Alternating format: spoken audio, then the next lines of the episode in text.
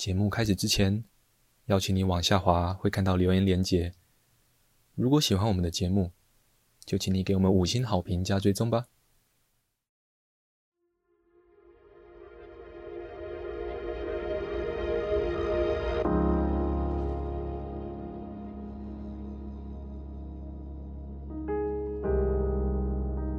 其实是应该说，二零二零一四年的时候，因为我面对的是要退休的时候。那退休的时候，因为突然间的那种退休，想要说要离开一个三十几年的那个工作场合，其实是很舍不得的。然后当时想要退，也是因为别人跟我同批的一些同事，他们要退了。那我想说，哇，他们要退，留我一个人，我好可怜哦。哪一天我要退的时候，我要一个人走出大门，我觉得太孤单，很无力感。所以我想，好吧，你们要退，那我也跟着递好。所以你说三十几年要离开我喜欢的工作，所以等三十年要退的时候，是跟着别人的退，我没有去听内心自己想要什么。其实虽然我内心我知道我舍不得，但是我害怕面对以后一个人走出那个大门的孤独。所以我就跟着别人一起递，所以导致后面的那种失落感，然后对，因为是突然的嘛，想要去跟人家一起，所以就开始害怕、恐惧就出来，然后就开始失眠、焦虑。可是这样我也让自己去想了半年，觉得啊，还是还是地好，还是地好的这样，因为我很害怕孤单一个人，所以半年后我想了半年，我还是跟着他们地了。第二之后，第二第二之后就开始，差不多隔天我就开始发现不对了，就开始没办法睡觉，然后就一直很焦虑，很焦虑，然后就两个礼拜之后就整个瘦了十几公斤，真的变得超苗条的，瘦了十几公斤，吃不下，睡不着，然后就一直一直想吃东西就想吐，然后就去看医生才知道哦，忧郁症，然后忧郁症就得智商嘛，心理智商去。我们你知道吗？护理人你最讨厌就是吃药嘛，哈，所以呢，我就去不想吃药，想我找那个智商师，搞不好聊聊就好了啊，对不对？哈，之后我就去找智商师，就咨商说，哦，不是哦，你不是来聊聊就好，你还要再吃药啊？乖乖，我就去吃药，就去看医生，然后就吃药，就在这样吃药跟智商这样配合，差一年了。然后后来因为智商你知道很贵呢。每次一个礼拜去都很贵，然后呢，智商了一段一年哦，一年多了，然后呢那个心理咨商师就说，其实他觉得他没有帮助到我很多，因为我只是当下那一，就是那那个一小时跟他聊天是超愉快，那仅限那一小时之后的那一天，隔天睡觉起来又反复的一样的，嗯，反复思考，情绪一样又都跑来。所以他跟我讲说，他这样一年多，而且他说这样他没有帮助到我，他觉得不需要一直浪费这个钱下去，所以他就叫我去上这个真念课。那时候我根本不知道真念是什么，后来他就跟我说，他当时就说你去 Google 看看，因为他没有跟我我说，那你要不要帮我介绍？他就说哦没有，你只要上正念就可以 Google 到。所以因为是机构关系，他不能推销嘛，所以他只能跟我说你正念，然后你去 Google。我就说好，那我也不不懂啊。那心理咨商师这样建议，一定是有它的用处嘛，一定是对我有好嘛，所以我就去 Google，就一 Google 就是华人正念减压中心，而且更妙的是，他两个礼拜就要开课了，哇，马上报，我马上就报，也不管他正念什么东西啊，反正就是报就对了，反正人家说有用，我就要试，因为一应该是说在那个状况下的我，因为一直想要自救，嗯。我一直要想帮助帮助自己拉起来拉起来，所以我就想说啊，既然有方法，我就要去试，所以就这样下去上了正念，然后两个礼拜，我记得其实呢第一天呢，你知道我们有预备课程，预备课程哦，大家开始自我介绍的时候，然后就说啊，就换我的时候，我开始讲不到一句话，我就开始一直哭，一直哭，一直哭，一直哭，然后大家都被我认住了，然后。后来就讲哭完了之后，就讲理由是因为退休造成。哇，你知道那每个同学都看着我退休多开心人，怎么会哭成这样？你怎么会得忧郁症？我就说我就是这样。然后你知道那种感觉会让你有很孤独的感觉，因为人家会就这种就是会这样看着你，就会无法理解。你知道那种孤立感是超强的。然后就这样一直哭啊。然后每堂课第一堂课哭得稀里哗啦，第二堂课我也哭啦，就是只要叫我讲事情我就哭啦。到第三其实我就慢慢就不哭了，然后就慢慢去，慢慢就有教方法，尤其是那呼吸觉察，我觉得超有用，到现在我都觉得它对我帮助非常的大。我就用呼吸觉察，每次上完课都要按，就跟着老师的练习，都乖乖的做，乖乖的做。我觉得那时候那种改变是慢慢来的，但是最重要一点是要你首先要能够继续走下去，就是因为你有感受到正念对你的帮助，你要亲身体验到那个帮助，你才有知道说，哦，这真的有帮助哦，我吃到那个甜头，你就会有信心一直往下走，一直往下走。如果你首先没感没有感受到那个甜头，然后你又没有耐性，那又没有去信任这个东西的时候，你可能就会断了，或者甚至去抗拒它，因为它就是要练习嘛。那我们最讨厌就是规律的练习，因为人就是能偷懒就偷懒嘛，对不对？那你这边就是要持续不断的练习，这是我觉得是最困难的东西。你愿意来上课都很好。但是这最重要是八周以后才是最困难的，持续的练习。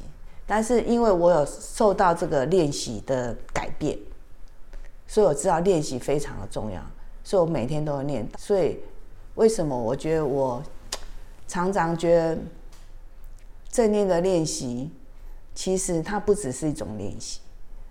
他从那练习里面，你可能刚开始从那引引导语里面去了解一些正念的东西，但慢慢的，因为你的了解，你慢慢的就能够更了解自己。当你更了解自己的时候，你就更知道如何去让自己是舒服的，让自己不受那种念头啊、情绪的影响。因为你知道，这个念头、情绪是不可能消失的，对，它一直都会出来的。重点是它的出来，你要如何去面对它，接受它，然后跟它和平相处，这是到后面是很重要的。如果你没有办法去面对它、接受它、和平相处的话，其实你就可能只能一直靠药物。当你不用靠药物，而用练习来帮助你自己的时候，你就有那种力量跟信心，然后让自己。真的是活出自己来，然后怎么做自己，然后怎么去跟自己内在的另外一个自己、负面的自己，然后如何去了解他，然后和跟他和平相处，然后就整个两就是一个正面、负面啊，两个可以一起都同时存在着。那时候那个胡思量乱想出来的时候啊，你怎么去正正面的看着他？哦。就像引导语，因为我刚开始也是跟着引导语学的。他不常，我们常常讲一句话嘛，让那个想法念头让它自然的来停留消失。对。哎，我就想哦，好，他来了，我就让他停留，看着他，然后呢，就让它消失，我不要一直在想，一直想。就是你知道哦，我现在在想这个东西，那就让他看到，看到的同时，让他停留一下，看你到看到什么。然后就放掉，让他走走。如果你不让他走，就一直持续想，你就是没有留，你就是留下他。而你只要看到了、知道了，然后再回来做你的事，或是再回来你的呼吸、身体，他就会跑掉了。那这样就会走了。那还没有学正念以前，你看到这些胡思乱想的时候，你会跟着他走，怎么怎么走？就继续编故事啊。然后让自己，你就是一件事情发生的时候，你就开始想啊，怎么会这样？比如说，你或许你会责怪别人，为什么他要让我这么难过，然后会生气。可是你责怪完别人，好像又会继续编故事，可能就变成责怪自己啊，怎么这么这么没有用，怎么那么没有价值？为什么不去反驳他？为什么不去对抗他？为什么要让自己冷下来？然后这这些想的同时。会让自己的情绪是越来越糟糕，嗯嗯，但是在这情绪越糟糕的下，你是爬不起来的，因为你越想越多嘛，你越埋怨的东西不止埋怨别人，还会埋怨自己，甚至埋怨到整个家庭，甚至埋怨到这整个社会，无限的扩大，一直扩大，你就一直想啊，然后这时候你就很痛苦啊，可是你又没有办法自己拉回来，可是引导里面讲那句话，他就对我来讲就很受用。还有我们上课里面讲的，如何去辨别这个念头想法，它是事实呢，还是我自己想出来的？嗯，对不对？你就会，因为我们上课都有教，所以他的每一堂课他的程序是有一为什么要这样安排，其实是有原因的，不是说哦他想这样啊、卡巴金想这样排就这样排，不是，他是有一定的原理，所以一层一层这样走下来。所以刚开始我是不懂，我只是知道用呼吸拉回来，我只知道这样而已。嗯，这样就帮助很大。但是慢慢的学习，慢慢去体会课堂上所讲的东西，你再去反思他引导语所说的东西，你慢慢去内化内化，你就会自己领悟到一些东西。所以才慢慢念头想法就只是念头想法，它不并能啊，它并不等于是事实，也不等于是真实的。这些话刚开始念是只是一个口语，只是一句话，没感觉。但是你一直念，一直念，一直念，然后就一直去感受那种感觉的时候，你有一天你就会领悟到，哦，原来这句话就是这样。那当你领悟到的时候，你就会知道怎么去做这些练习，然后也看到这些对你的帮忙，你就会一直走，一直走，一直走，然后就越走越开心，越走越欢喜。所以正念这个东西就是要慢慢来，慢慢来，不能急。那越走越了解到里面的精华，里面讲的东西。刚开始都只是跟着念，跟着老师讲，然后跟着做。其实要去领悟那些东西是比较困难的。但重点就是君美常讲，你就呆呆的做，呆呆的念，到后面你就不是呆呆的，后面就变智慧开展出来了。这就一种学习的一个一个过程。嗯，对，它是一个很美的历程。从呆呆练到印证到学理，读书印证到学理。其实，其实当我当我生病的时候，他们那时候知道你生病了吗？当然知道啊。嗯。可是我儿子不知道，我没有让我儿子知道。对。因为我儿子他不在家。嗯哼。他是在住。住校，所以他不知道我的状况。那我老公一定知道的啊，所以他当我发病的时候，他就陪带我，就是陪着我，好带我去看医生啊，好，然后我们不是要去散步吗？对不对？治疗的方式之一就是要出去散步嘛。然后他就陪着我，每天陪着我去公园散步。然后呢，其实他很好心呐，他就怕我胡思乱想，一直在那边想，又不讲话，对不对？然后他就开始讲话题给我讲，啊，讲一些有的没的，可是我没有办法听，我听不进去，他不知道在讲什么，因为我还是活在我的脑袋瓜里面，我一直在想，一直在想，外面的东西是进不来的，所以我只知道有一个声音在旁边一直讲，一直讲，然后我也不懒得理他，因为我就不想理他，我就一直沉在自己的那个念头想法里面，然后就自己很不爽，然后很不开心，然后很闷。然后，可是他还是陪着我这样子走公园，这样子，然后找话题跟我讲。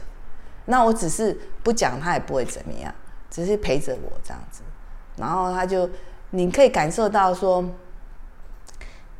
你你难过，他其实他比你更难过，因为他想让你开心，可是他又做不来，你知道吗？他不知道怎么让你开心。那对我来讲，他说什么也都没用，除非我。可以感感受到他讲什么，但我感受不到他讲什么，我只觉得他很烦。那为什么一直讲话，一直讲话，一直打扰我想东西这样子？可是因为这是刚开始，刚开始的时候是这样。可是等你等你吃药了一段时间之后，其实那药物会控制控制你，就是说比较不会在负面的情绪或者是那个反刍思考面一直去想。它比较可以克克制一下，当你能够克制一下，就会稳定一下，就可以静一下。啊，在在静一下的时候，如果旁边有有人陪你的时候，这时候他讲什么话，也比较能够听到。啊，随着你你药物一直吃一直吃的时候，其实我觉得这时候的家人最重要的，只能说陪伴，因为你说什么他都 catch 不到。但是他要 complain 东西的时候，有个人听他讲也很重要。你说听，对方聆听你 complain，听你在那边说不舒服啊，或者是很烦啊，然后情绪不好的时候，他可以听你讲。哦、uh，huh, 你是说有一个人可以听你说？对，当时对他有一个人可以听你讲，然后另外一个也可以陪伴着你。听跟陪伴当下是非常的重要。所以等于李先生当时有承接的这样一个角色。有啊，他当然有承接我，他就就会听我讲嘛，我不爽或难过或是埋怨别人怎么样，他都会听我说。那就是当然，其实我说只是要为了要抒发我的情绪而已。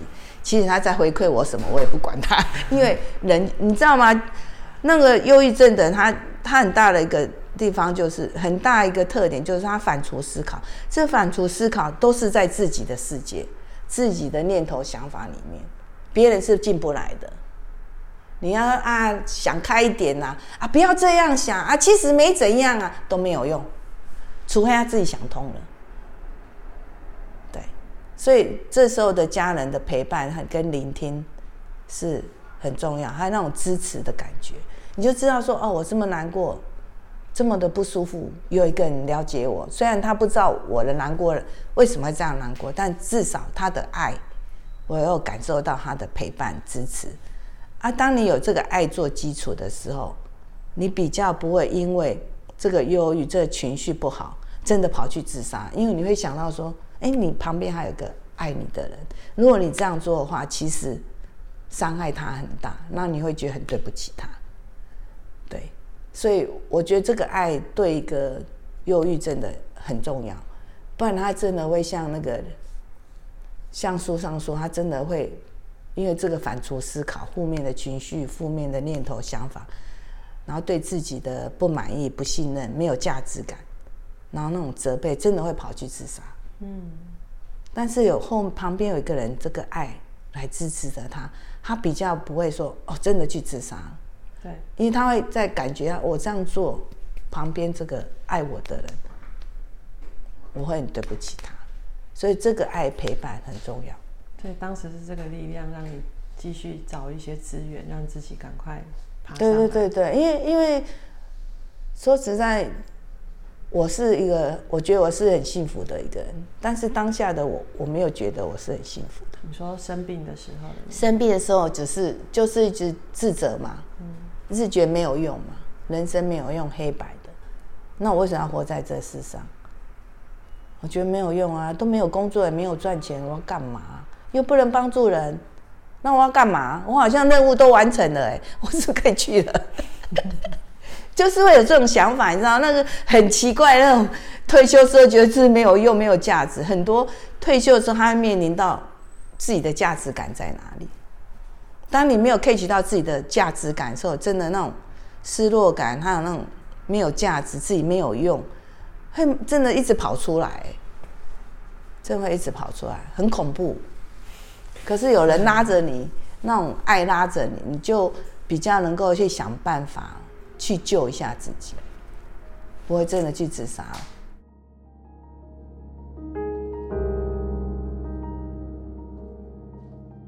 你那时候说你讲话一讲话就开始一开口就哭了嘛？那他怎么去面对你这些？然后他自己怎么去调整他自己？他就听我讲，然后听我就看我一直哭啊，啊就听我讲啊。他讲完之后，他就会跟我说要劝我什么，可是没有用的啊。但是他也只能做这么做，所以他也都是这样陪着我。所以那一段时间他很辛苦，他就是看我哭，然后听我 complain。其实我知道他很担心。那他自己的情绪怎么办？我没有办法管到他的情绪，我管我自己都管不了，我没有办法管他的情绪。我只是后有有在回想那一段吗？没有事后，当然当我慢慢的好了之后，我知道他的辛苦，他的情绪是担心的。其实我生病的时候，我知道他是担心的，但是我没有办法去，我没有办法去考虑到他，因为我自己已经陷在那个负面情绪里面、念头里面，我没有办法去。去管他，但是我知道他会一直陪我，然后我我有一个人可以任我讲什么，或是任我发现，他就是那个人。所以这个人就我现在非常的重要，他这一点真的对我来讲非常的重要。那当我回来之后，我现在开始会跟他沟通了嘛，我不做后面，我开始会跟他沟通，而不是让他去压抑他的情绪，因为这样是不对的。我们都知道压抑是不对的，要讲出来。所以我现在慢慢也跟他说：你你不高兴，你不舒服，你不爽，哦，或者是你难过，你难过或悲伤，你都要告诉我，而不要去压抑。不是说一个男人就不能讲，我说你一定要讲出来，这对你才是健康的，对我也是好的。你不要认为说你这些讲出来就会伤害到我。我说不会，那我能够清楚的知道你现在的心理状况是什么。所以他现在会讲啊。那我现在觉得我心情很不好，他以前都不敢讲他心情不好，因为我心情比他更不好，所以他不会讲，他只会只会你会看他不讲话而已，但是他不会讲讲什么，就是他就陪着你这样，啊，就看你哭啊，看你讲啊，就是这样，然后每天就这样陪着我这样，然后我们每天就这样过，然后到后来慢慢好，现在才会我会鼓励他讲，他接下来就会讲。啊，我现在今天心情不好，说为什么不好？我觉得闷闷的，哎哎，他现在就会说，我觉得这样就是一个很好的进展。对，因为我觉得一个人要练习讲出自己的情绪是不简单的。的确，嗯，尤其又是一个男人，你知道吗？男人很难很难，他们就会压一下，然后自己去消化它。那我现在说你要讲出来，这样对你是好的。所以我觉得正念你看多好。对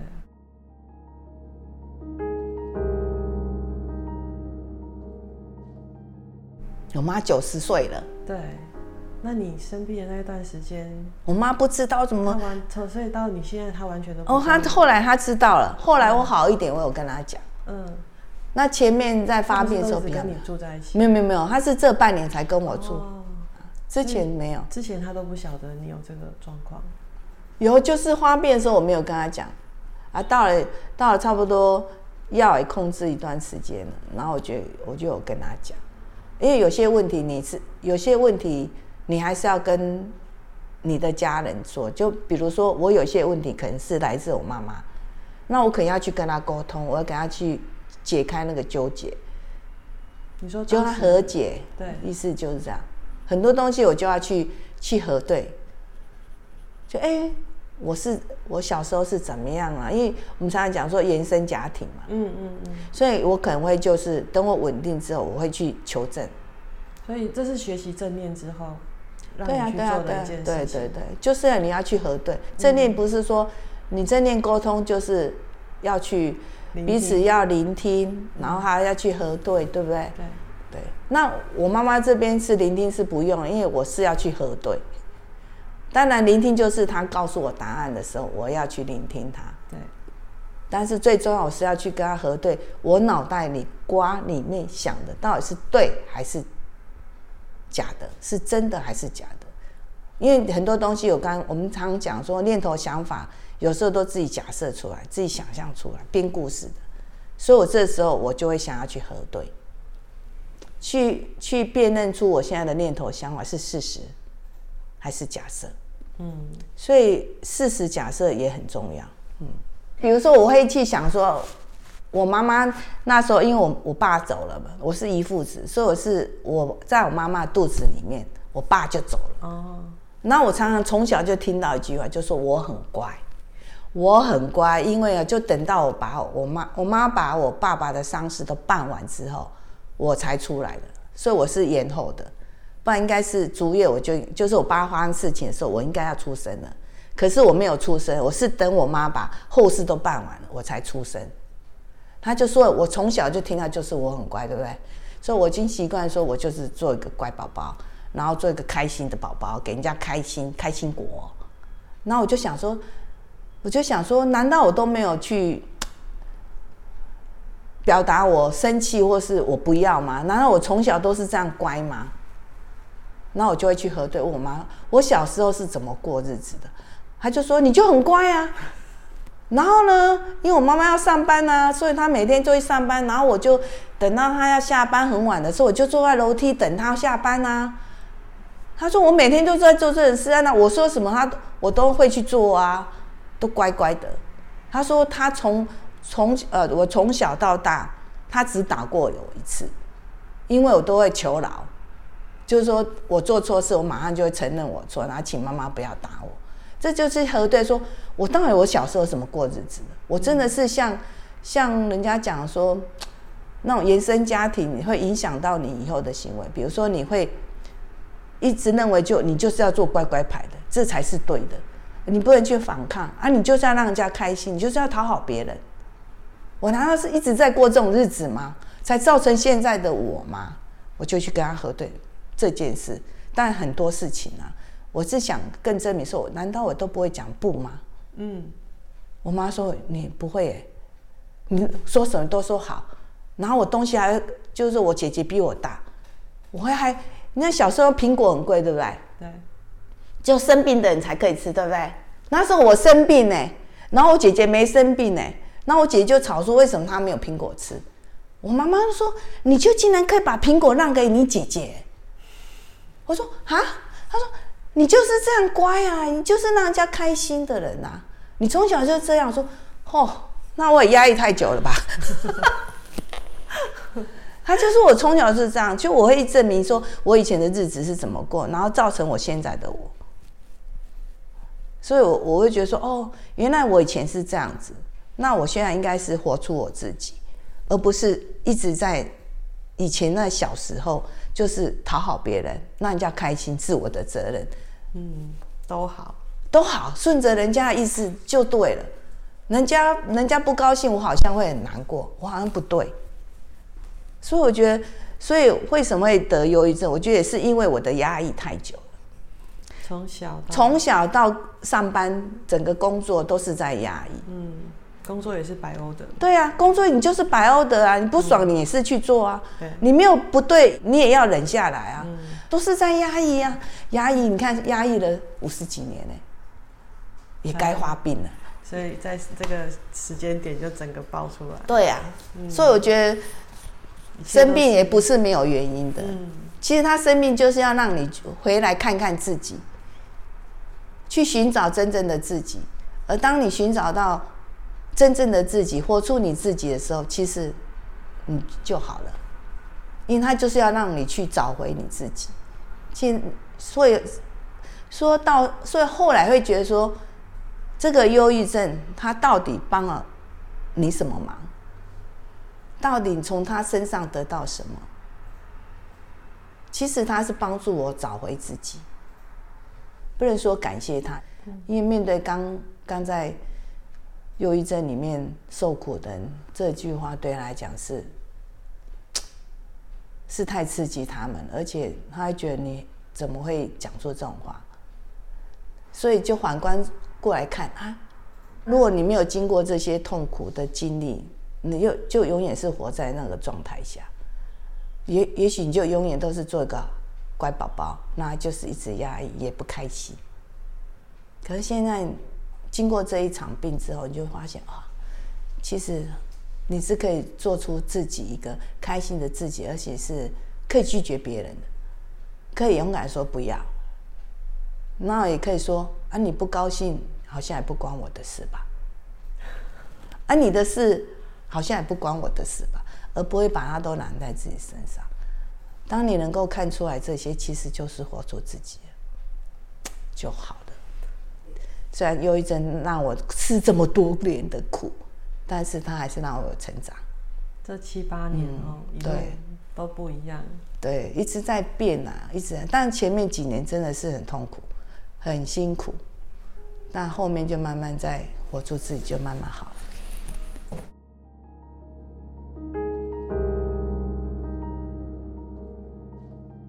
我让你用。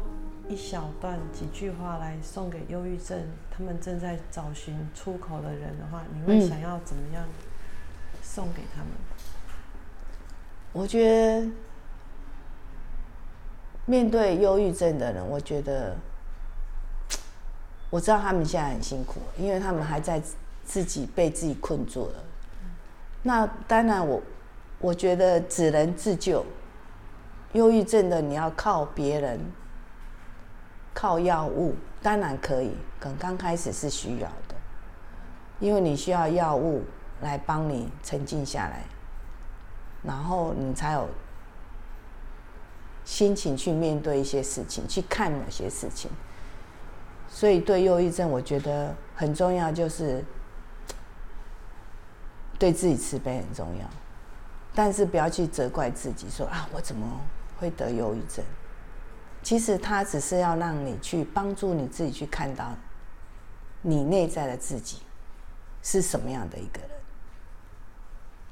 当然，不要因为得了忧郁症就觉得是见不得人的事。所以我觉得只能告诉他们说，忧郁症或许现在你很痛苦，但是如果你能够想办法自救，只要你有自救的心。你就一定可以站起来，你就可以活出另外一个不同的自己。那那个办法，你有没有特别想提供建议他们的？我觉得用过最好的办法。我觉得最最好的方法就是正念啊。嗯，正念它真的是帮助我走出来的，走出这个忧郁症。对，因为他帮我去厘清想法念头，让我去看到情绪。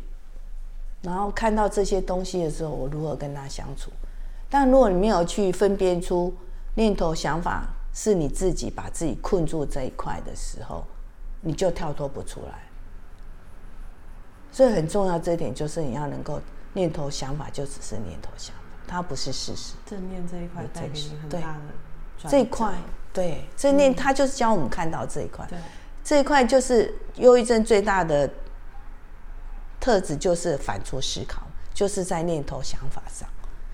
当你能够从念头想法跳脱出来，你就有办法出来了。嗯，你就不会这样一直转、一直转了，一直陷在里面。对，其实忧郁症是一个很需要人帮助的的状况。那但是又常常别人的一句话就会刺伤那个患者。嗯，对，可能对方的不经意就会刺伤对方的，就是这个患者这样子。那如果说要送给忧郁症他的重要关系人的话，你会有什么话想要对他身边的人说？哦、关心就是在旁边关心他的，我觉得这时候他的爱跟陪伴、支持就是最好的方法。嗯，对，他因为你看他现在在难过、不舒服，其实他也知道。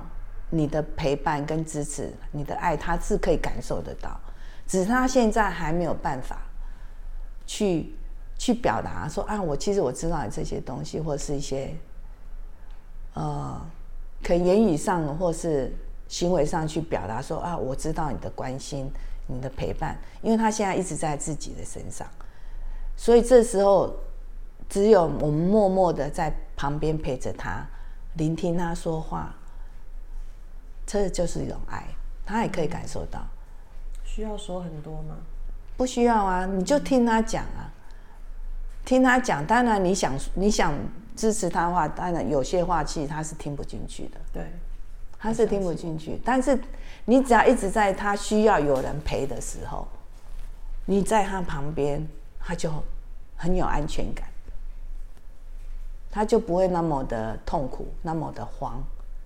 也不会那么孤立感，因为他知道还有个别人在旁边，只是目前这个人他好像还没有办法跟他有所连接，因为他在自己的世界里，但是他知道旁边有个东西，嗯，有一个爱他的人在陪伴他、支持他，这就是一个力量，对他来讲就是一个力量。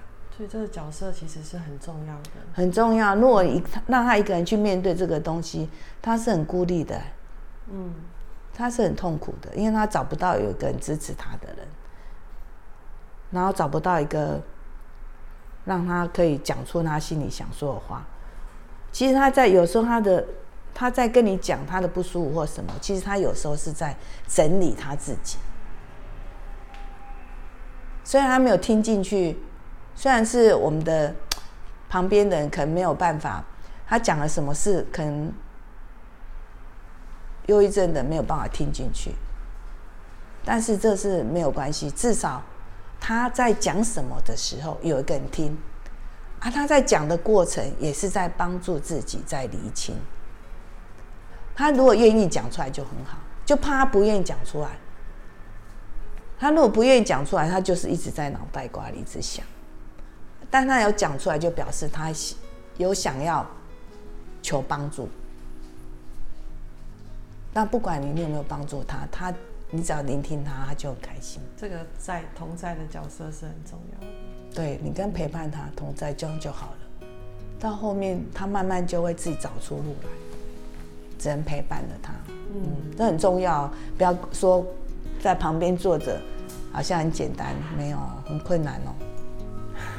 你要面对一个情绪、念头、想法这么多的人，其实旁边那个。关系人其实他也是压力也是很大，也是很重要。可能可以访问你先生 怎么走过来的，他可以说他忘记了。